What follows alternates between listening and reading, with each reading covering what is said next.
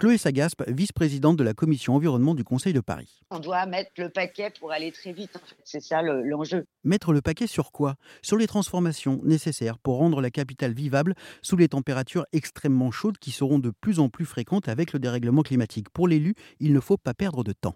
Et donc commencer dès maintenant, c'est un peu le, sens de cette euh, mission. Alors tout le monde nous dit mais vous êtes dans le délire, Paris à 50 degrés, ça n'existe pas.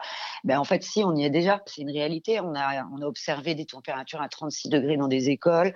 Euh, vous voyez sur les toits en zinc, on est à plus de 70 degrés. Mmh. Et sur les sols de l'asphalte, vous voyez, puisque c'est des matériaux qu'on utilise, l'asphalte, la pierre, ça garde la chaleur particulièrement la nuit.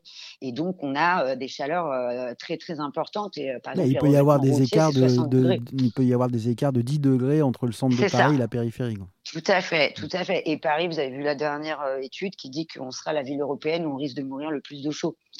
Donc euh, on dit, c'est pas, c'est plus un scénario fictif. Mais c'est évitable donc si on applique les 85 recommandations de la mission. 85 recommandations effectivement.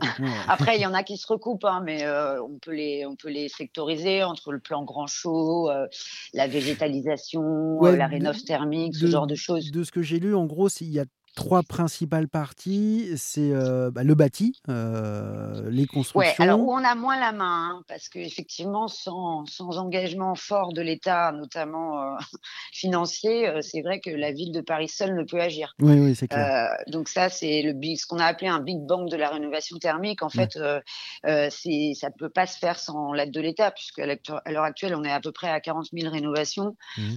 par an, ce qui coûte à peu près 800 000 à 900 000 euros. Donc je voulais s'imaginer la marché haute pour une collectivité seule, c'est difficile de, le faire. C'est aussi pour ça qu'on a un plaidoyer fort national pour que pour qu'on ait plus d'investissements. Mais ça, c'est quelque chose où on a un petit peu moins la main. Ça, ça relève plus de l'État en tant que collectivité. Par contre, ce que nous on peut faire, euh, c'est débitumer partout, c'est possible, végétaliser un maximum, euh, créer vraiment des espaces verts. On veut en créer rafraîchir et protéger.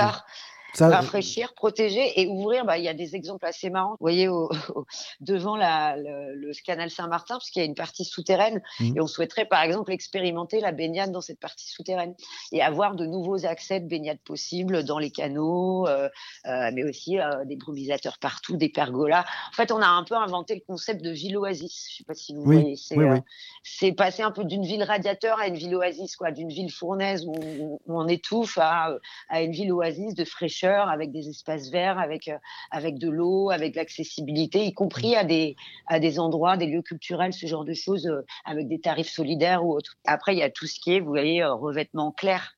Donc sur les sols, sur les toits. Euh, voilà, changer le mobilier urbain. Euh, donc avoir des pergolas, des fontaines, des bancs rafraîchissants, des ombrières. Créer, vous voyez, en Espagne c'est pareil, hein, ils font la même chose. Là, ils ont eu, euh, ils ont eu des pics de chaleur à 40 degrés en plein mois d'avril. Et ben, ils ont lancé un grand plan et notamment, ben, ils mettent des ombrières pour avoir des espaces d'ombre.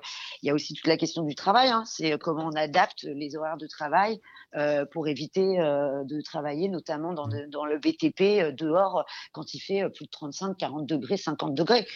Il y a aussi les écoles qui sont très intéressantes puisque ça, on, veut aussi faire des écoles oasis. Vous savez, il y a le projet des cours oasis, mais on va aller un peu plus loin.